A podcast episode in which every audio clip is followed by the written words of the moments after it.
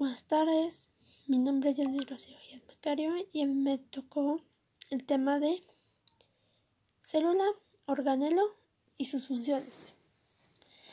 Un organelo o orgánulo es una estructura específica dentro de una célula. Hay muchos tipos diferentes de organelos. Los organelos también llamados vesículas. En realidad tienen una función muy importante porque es una forma de compartimentar todas las funciones que se cumplen dentro de la célula. Es necesario que haya una membrana que rodee los organelos para que los mecanismos que ocurren dentro de ellos produzcan, una, produzcan un producto diferente.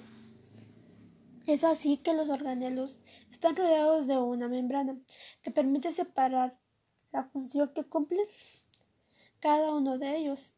Así, por ejemplo, la mitocondrina tiene una función de producir energía y el lisosoma tiene una función de producir pequeñas moléculas a partir de las moléculas grandes, de romper una de romper los compuestos. La célula tiene una de estas de compartimentos porque, por ejemplo, la mitocondrina Utiliza los propios caminos a todas sus proteínas y, enzimas que se necesitan para esto. Deben estar dentro de ellas para convertir un producto químico en otro. Y las necesidades de los lisosomas son otras. Por ejemplo, necesitan pH, ácido para cumplir sus funciones.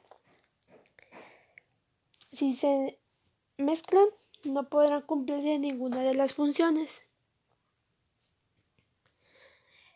En síntesis, el corazón y el alma de un orgánulo es tener los componentes separados. Lo permite, por ejemplo, se da alta concentración de proteínas o ácidos y estos crean ambiente necesario para que cada un organelo pueda cumplir su función específica.